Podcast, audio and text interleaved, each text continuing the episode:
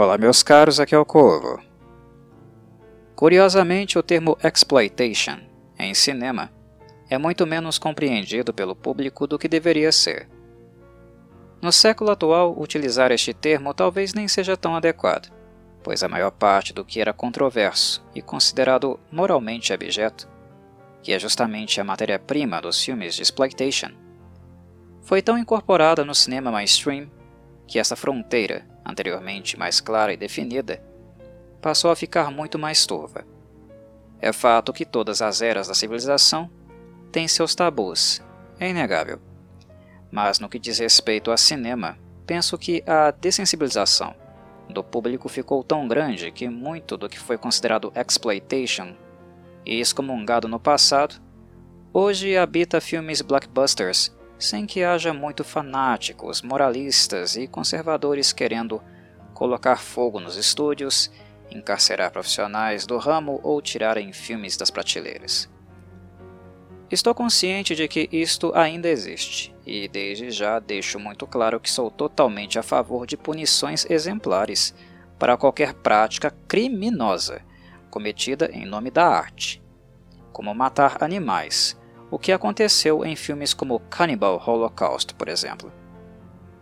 Há uma grande diferença entre arte e barbárie, e não se deve confundir as duas coisas.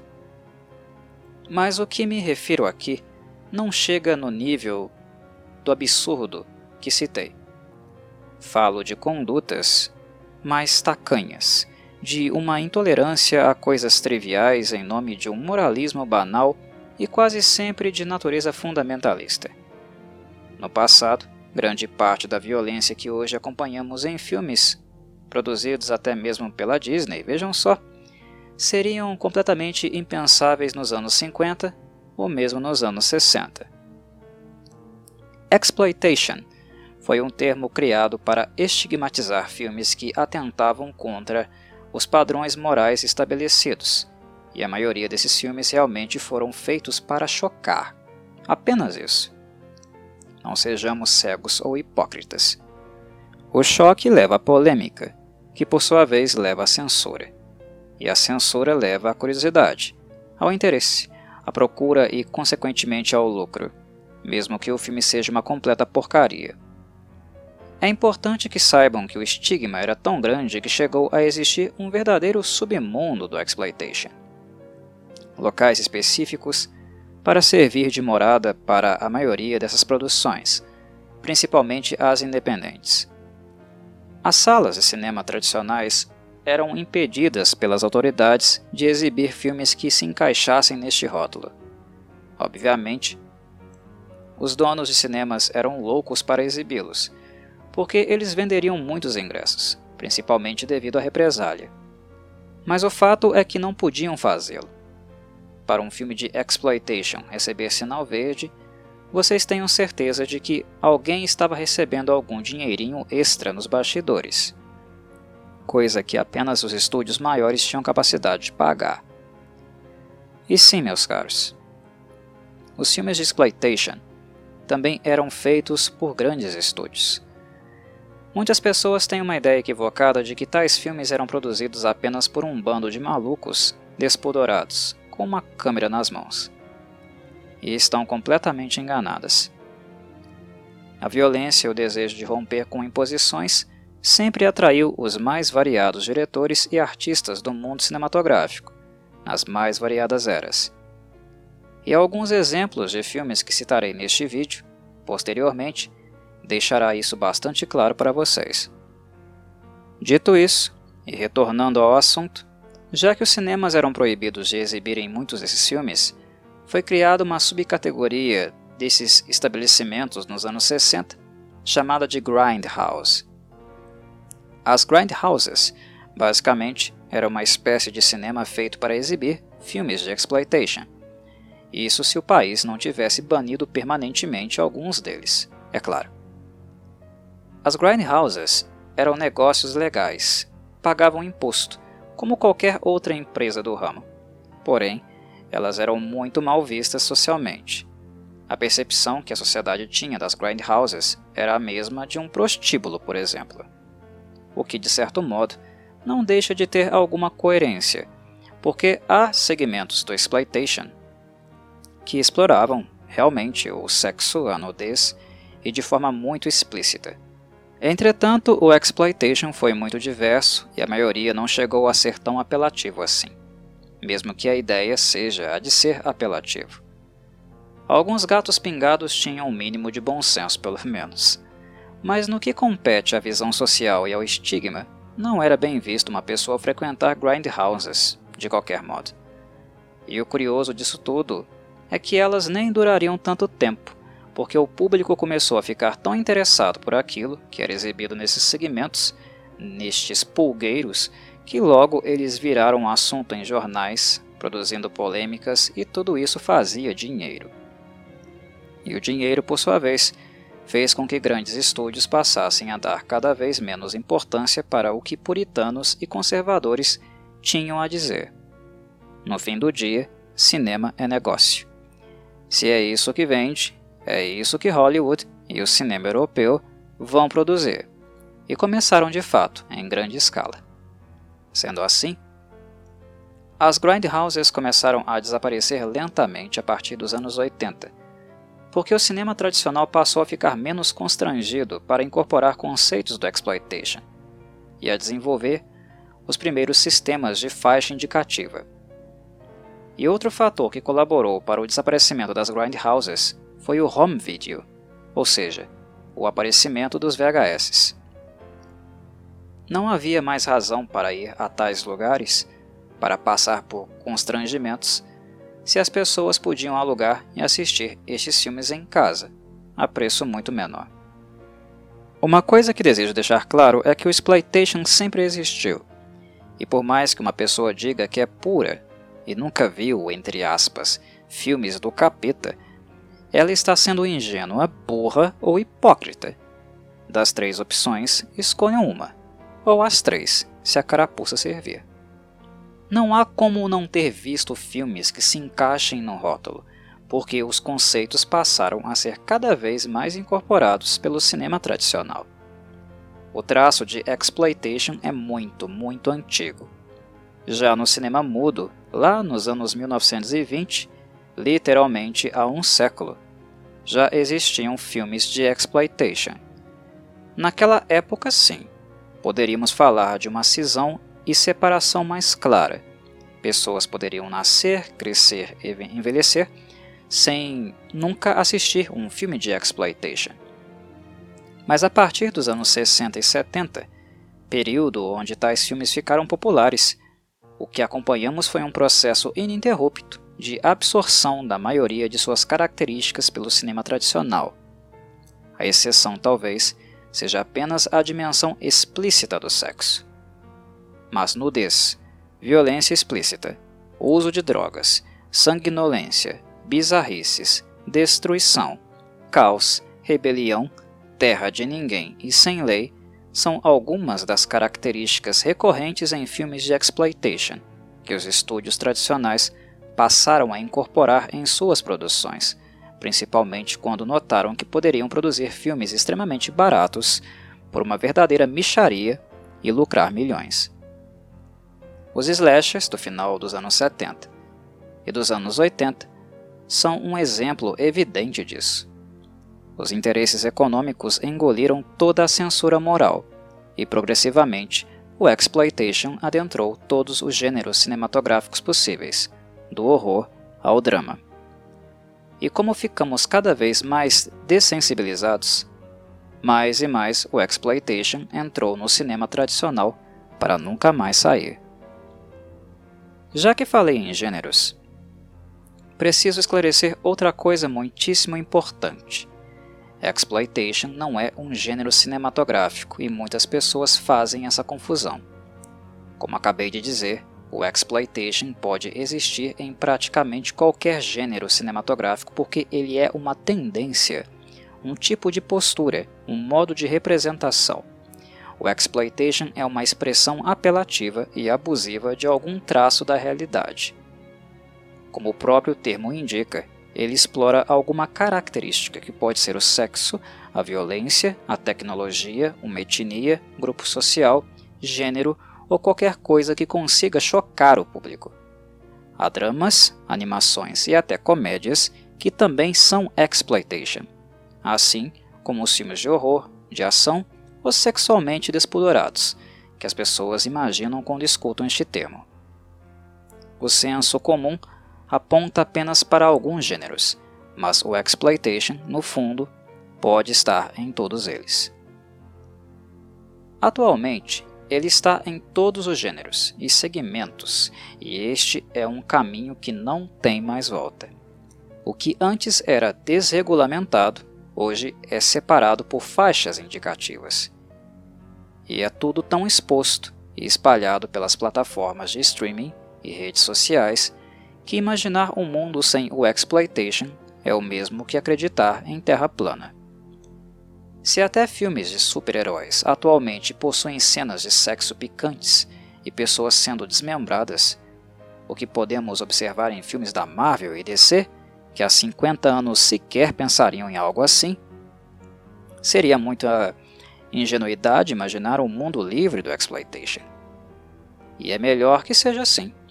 Se permanecessem excomungados, os filmes de exploitation seriam feitos de qualquer modo, não deixariam de existir. Mas na medida em que ele é aceito segundo critérios rigorosos, estabelecidos e fiscalizados para a prática, abre-se a possibilidade de que filmes apelativos sejam feitos seguindo a lei, de forma não clandestina, respeitando regras de segurança e salubridade, com contratos dignos e de menor exploração dos trabalhadores. Regular, ao invés de censurar, contribuiu para que crimes e excessos deixassem de ocorrer com tanta frequência. A seguir, apresentarei a vocês alguns segmentos do exploitation.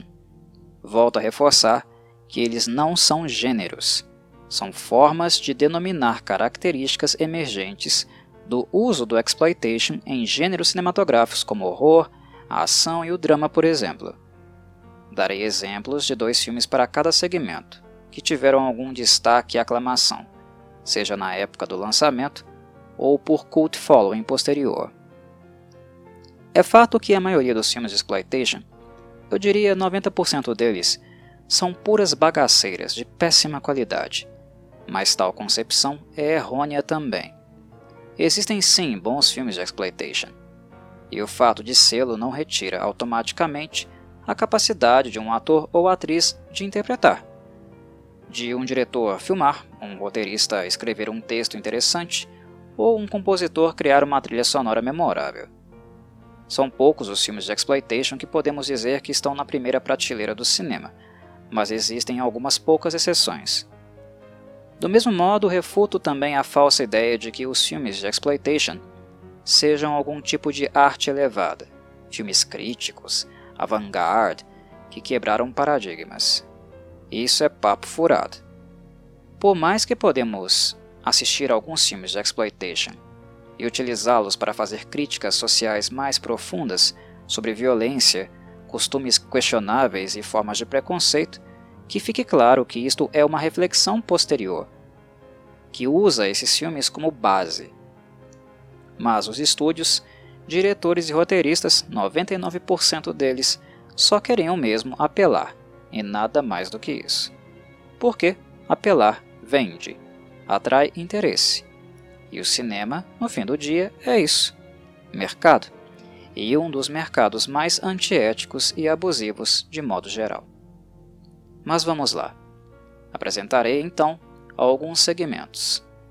Não farei uma análise profunda sobre eles, pois meu objetivo com este vídeo é apenas de introdução para os mais interessados, o segmento Cinecorvo é um modo de observar alguns desses filmes mais de perto e compreender mais profundamente sua natureza. Outlaw Biker Eis os filmes de gangues de motoqueiros, com todos os excessos que vocês podem imaginar e esperar.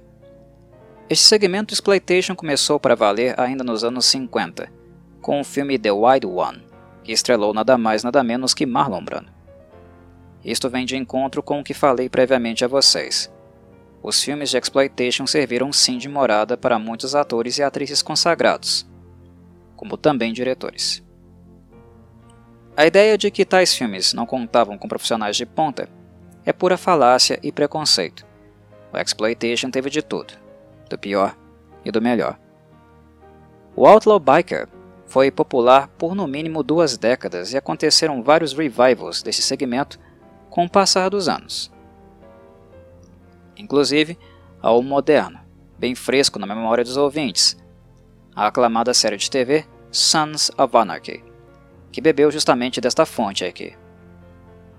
Os exemplos que dei na capa são de dois filmes que consideram bons momentos desse segmento do exploitation. The White Angels, de 66, filme de Roger Corman com Peter Fonda e Nancy Sinatra, e Easy Rider, de 69, escrito, dirigido e atuado por Dennis Hopper.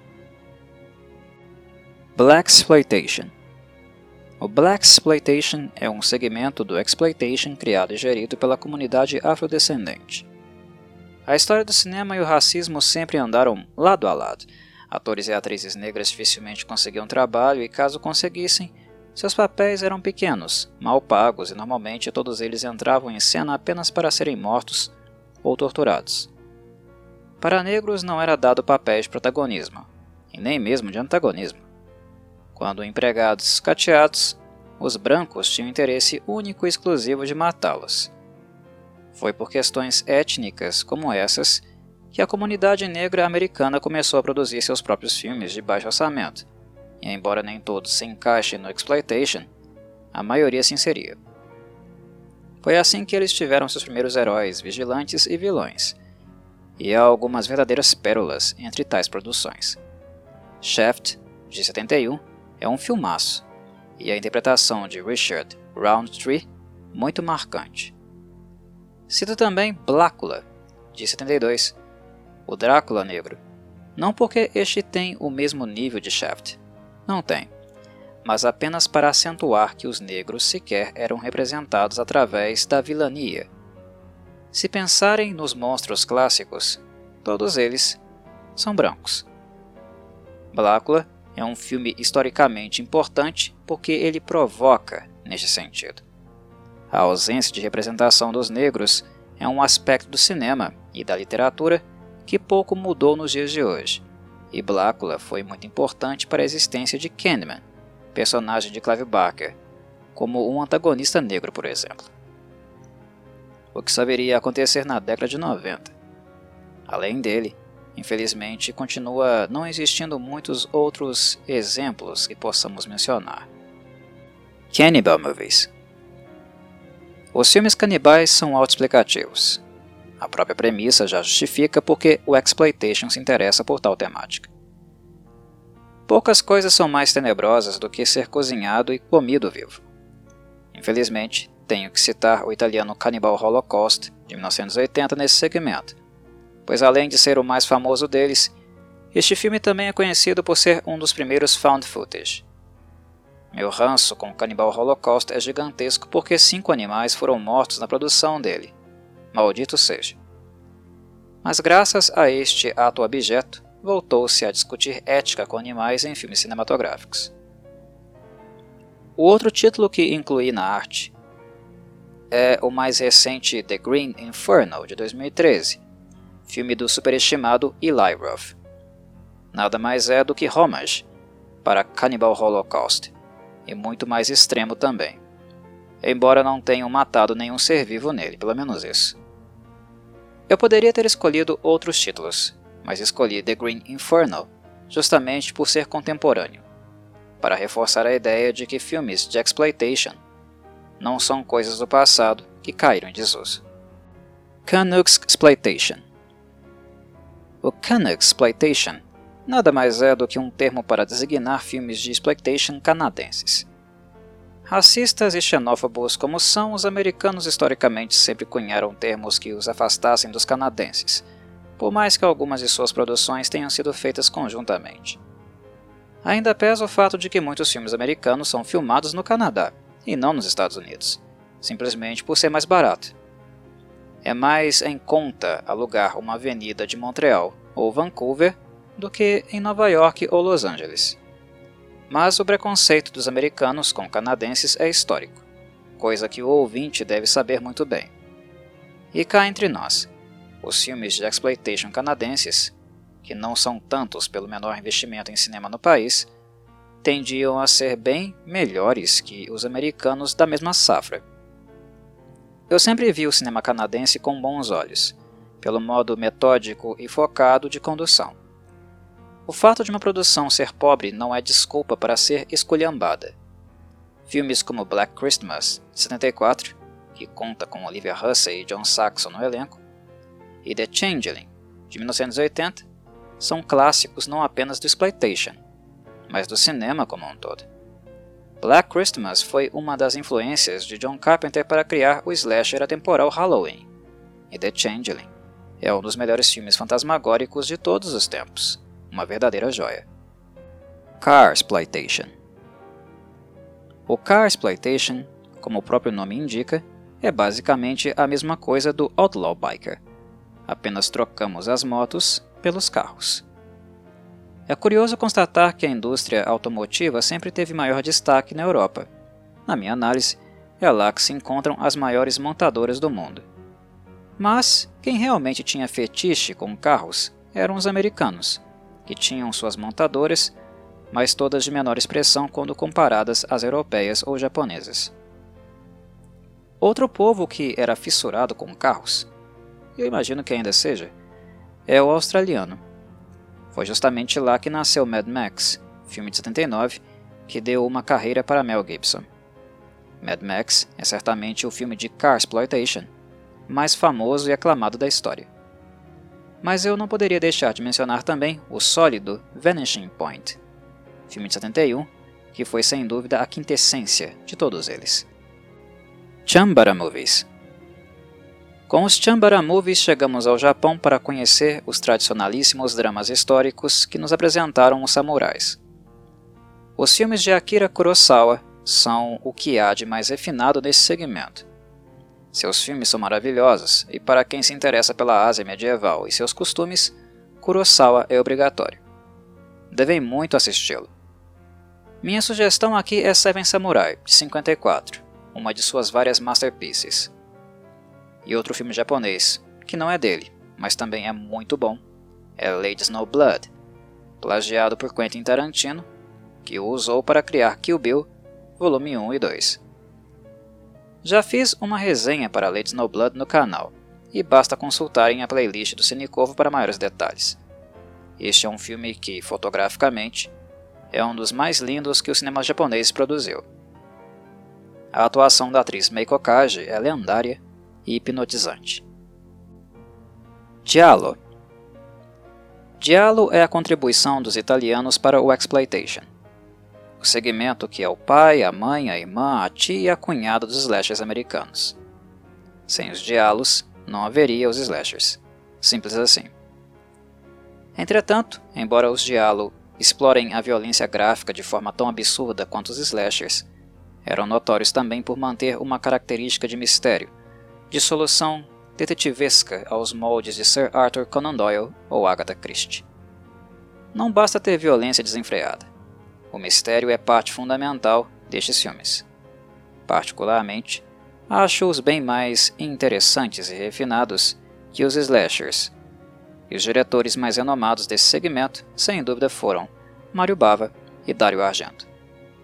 Por sinal, menciono diálogos clássicos de ambos aqui, os imperdíveis Blood and Black Lace, de 64, e Profondo Rosso, de 75.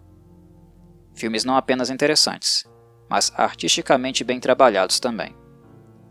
O senso estético é algo que anda lado a lado com os diretores italianos, que aproveitam a arquitetura do mundo antigo, as ruínas e monumentos da velha Itália, de modo a incorporá-las em suas obras.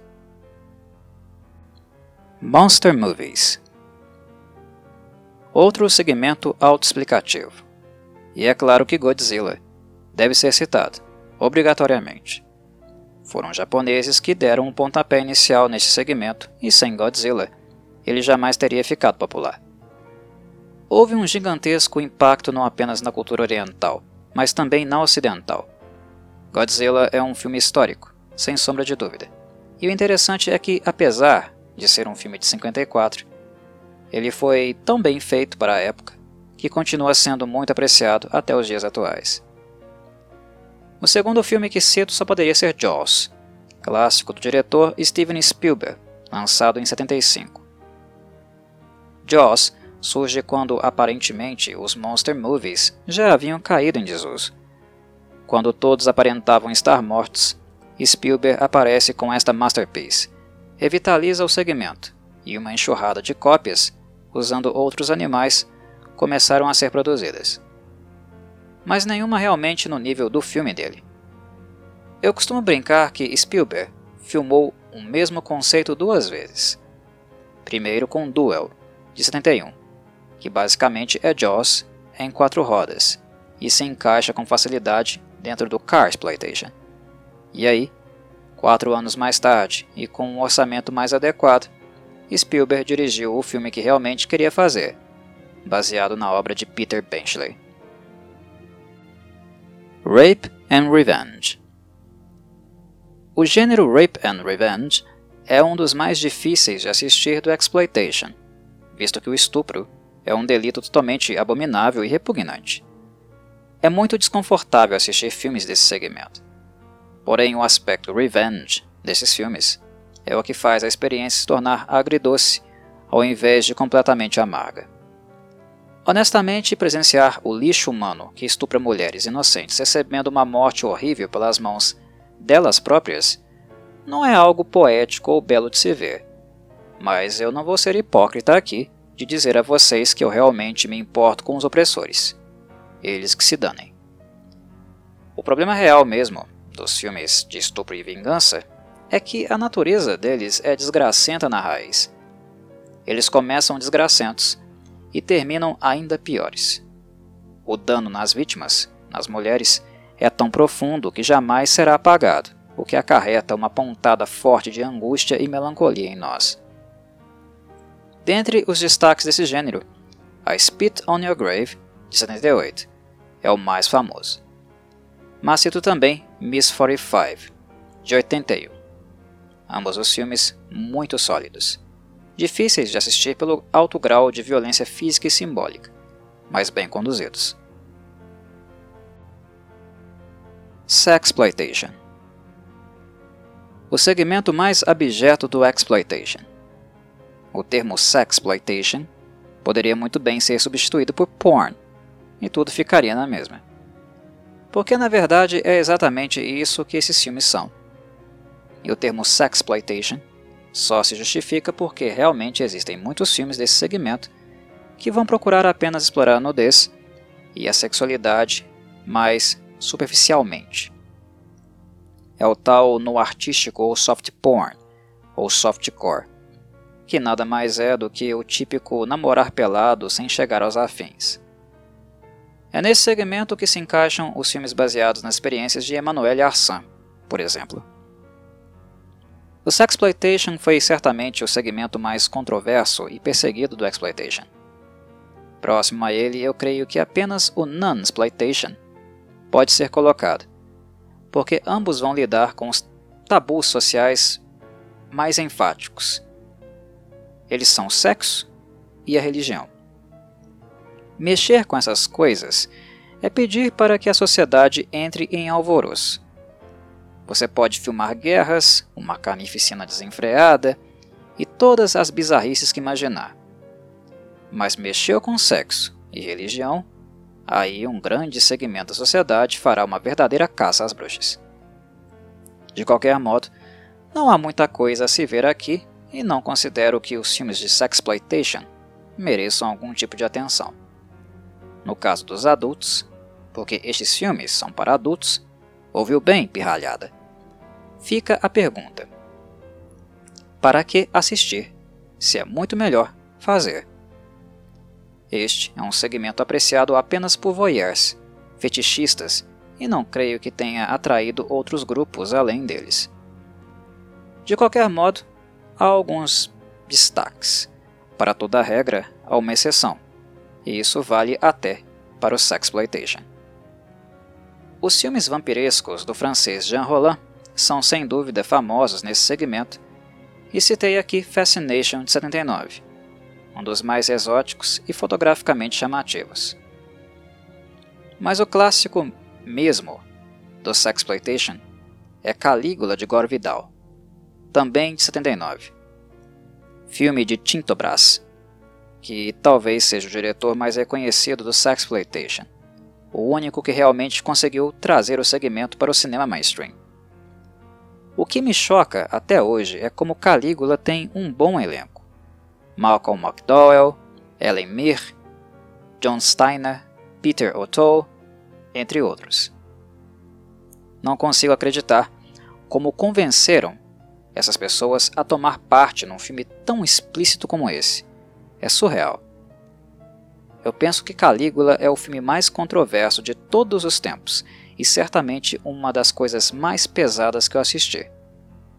Tem de tudo nesse filme, tudo mesmo, tanto em termos de sexo quanto violência.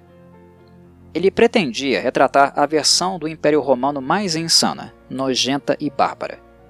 Retratar Calígula, um dos maiores genocidas da história. Um dos homens mais cruéis de todos os tempos. Retratá-lo de forma literal. Jamais cheguem perto desse filme se forem sensíveis.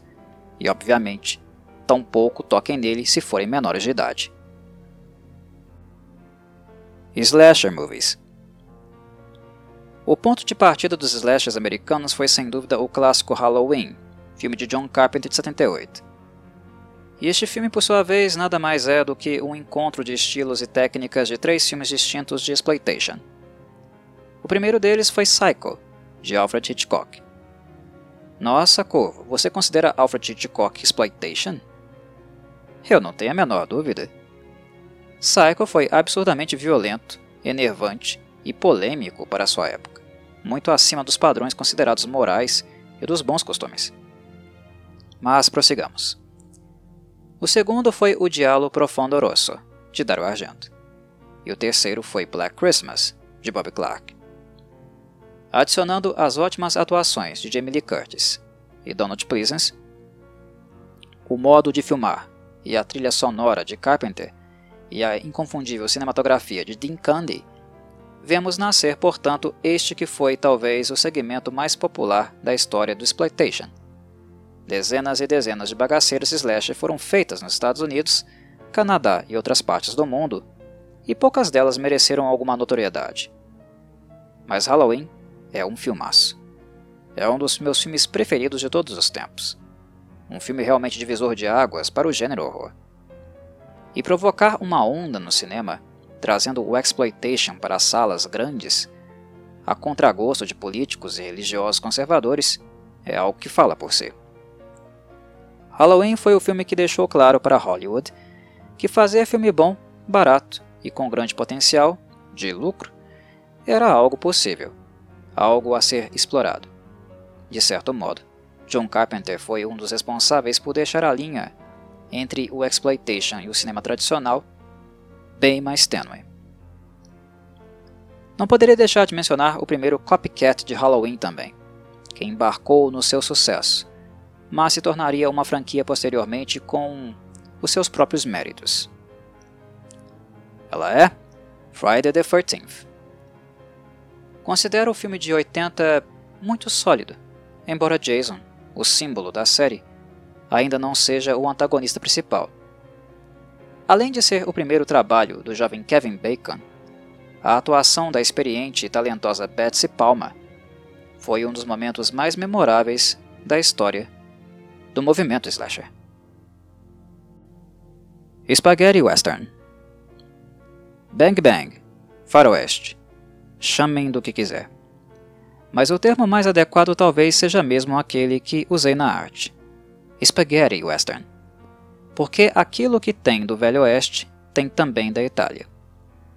É notório que, embora a ambientação do western seja no clima árido, com peles vermelhas, genocídio indígena, com ausência completa de leis, arruaceiros a cada esquina e tudo sendo resolvido na bala, foram os italianos e não os americanos aqueles que se saíram melhor nesse segmento. Pelo menos assim avalio. A Fistful of Dollars de 64, e Once Upon a Time in the West, de 68, são duas verdadeiras masterpieces, ambas dirigidas por Sergio Leone. Culturalmente, o western representa costumes deploráveis. Que se dependesse de gente no Texas, no Alabama, no Novo México e em outros lugares solistas do país, seria assim até hoje. São filmes com uma veia muito conservadora, o que é no mínimo irônico em produções do exploitation, na é verdade. Mas pelo grau extremo de representação da violência, eles certamente podem ser considerados filmes dessa natureza. Muitos atores renomados consolidaram suas carreiras com o western, tais como Clint Eastwood e Charles Bronson, que inclusive figuram nos exemplos que dei. E não poderia deixar de citar o japonês Akira Kurosawa aqui. Poucas pessoas se dão conta disso, mas estes filmes nada mais são do que uma adaptação, no Velho Oeste, do que o lendário diretor japonês fazia nos Chambara Movies. Basicamente, troca-se katanas por pistolas. A Fistful of Dollars, por sinal, nada mais é do que o filme Yojimbo, de Kurosawa, adaptado para o Velho Oeste. Aspecto que ilustra bem o que menciono. Sérgio Leone provavelmente não teria feito seus filmes sem as influências de Akira Kurosawa. E tenho dito. Splatter Films O splatter é a casa do gore. Mas alguém dirá: Ora, Corvo, mas a casa do gore não é todo filme de exploitation. Claro que não. Se pensam que é, não estão prestando a devida atenção. Ser violento não necessariamente implica em gore, nojeiras e banhos de sangue. Nos demais segmentos da exploitation, este elemento pode existir, mas não necessariamente é um acento. É apenas um complemento. Já no splatter, o gore é a única razão de ser. O intuito é chocar justamente neste departamento. As divisões em segmento não necessariamente devem ser levadas a ferro e fogo porque muitos filmes podem ser encaixados em mais de uma categoria. Tenham isso em mente. Porém, há sempre uma que chama mais a atenção numa produção, fica mais evidente. E a razão de ser do splatter é o gore. Tais filmes são gratuitos? Sim, na esmagadora maioria das vezes. Mas isso quer dizer que eles não tenham conteúdo? Não necessariamente. Alguns deles são verdadeiras joias e serão preservados para as futuras gerações, como é o caso de Night of the Living Dead, filme de 68 dirigido por George Romero. Um filme que não apenas popularizou os zumbis, como também possui uma crítica social fantástica.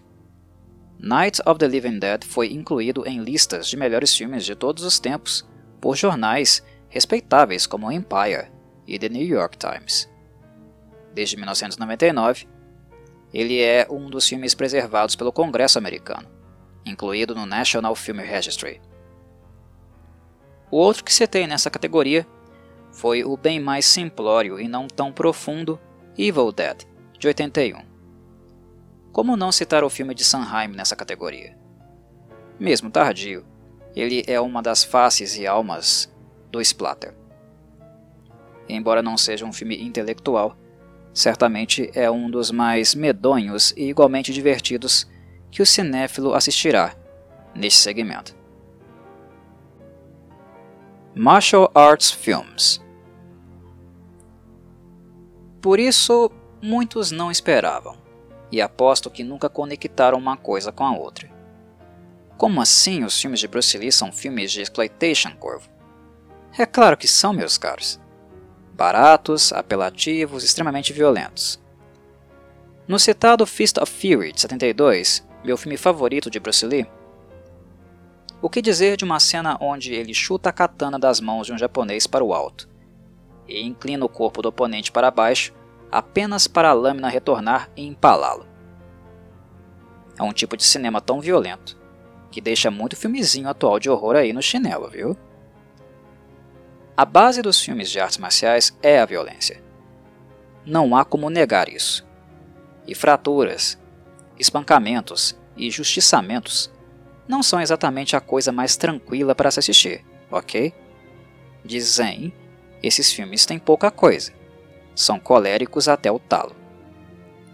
Pessoalmente, eu adoro os filmes de Lee, mas preciso dizer que a China, como um todo, foi certamente o celeiro que produziu as maiores joias dos filmes de artes marciais. Muitos artistas talentosos vieram da grande nação da Ásia. E não à toa citei também Drunken Master, filme de 78, que nos mostrou, de forma clara e transparente, que Jackie Chan seria um dos possíveis sucessores do mestre Lee no cinema, que infelizmente faleceu jovem e de forma precoce. Non-exploitation Eu mencionei o non-exploitation quando falei do sexploitation, porque de certa forma, estes dois segmentos se complementam. O intuito do non-exploitation é profanar o sagrado. Pelo menos aquilo que as religiões de matriz cristã entendem como sagrado, pois esses filmes eram produzidos para este público em virtude de ser o mais numeroso.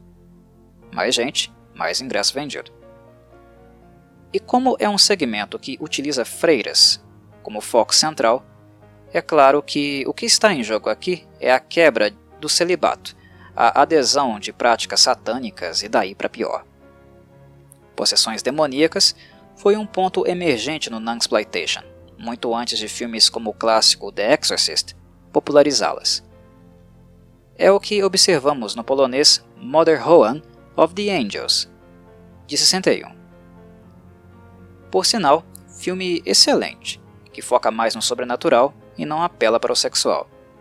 Coisa que o inglês The Devils, por sua vez, filme de 71, já optou por fazer aqui o negócio fica promíscuo. The Devils é pesadinho, viu? Mas em termos de direção e roteiro, ele também é um dos poucos que se salvam neste segmento nefasto, apelativo e pouco apetitoso. Mother Hoan of the Angels e The Devils são os filmes que merecem atenção neste segmento. Embora algumas pessoas dirão que os mexicanos Satânico Pandemônio, de 75, e Alucarda, de 77, merecem alguma atenção. Pessoalmente, não os acho do mesmo nível.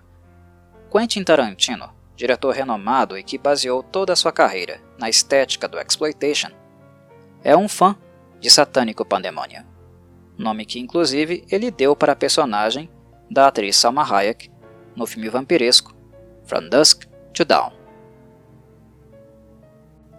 Vigilant Films o último segmento que tenho intenção de mencionar. Creio que seja autoexplicativo também, certo? São filmes onde homens desacreditados ou desacreditando a lei e os processos legais decidem fazer justiça com as próprias mãos. Os filmes de vigilante tiveram um impacto muito grande na cultura popular, invadindo inclusive territórios considerados mais seguros para as crianças, como os gibis. Não que não houvesse vigilantes antes dos filmes de vigilante, mas as HQs começaram a ficar muito mais hardcore após o aparecimento de títulos como Dirty Harry, de 71, e Death Wish, de 74. E é importante notar como tais empresas da cultura nerd passaram também a criar subsidiárias exclusivamente para o público adulto. Foi assim que, além do seguro Batman, surgiu outros personagens mais apelativos como Spawn ou Deadpool mais tardios, é verdade. Os vigilantes são populares e identificáveis porque catalisam um desejo, proeminente na sociedade, de descrédito dos meios legais. Tais filmes nada mais são do que uma expressão de justiçamento, e não de justiça. Aparentemente, os protagonistas podem se passar por heróis ou paladinos, mas estão longe de realmente sê-lo. E tais filmes não estão muito preocupados, honestamente, em fazer uma crítica ou reflexão profunda. São puro ódio. A função dos personagens como Nick Castle, o justiceiro, é apenas de matar bandidos das mais variáveis formas, sendo ele quem julga, condena e também executa.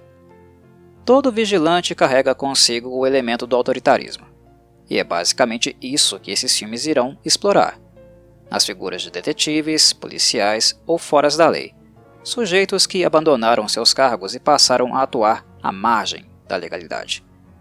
De certo modo. eles também são infratores. Isso é óbvio.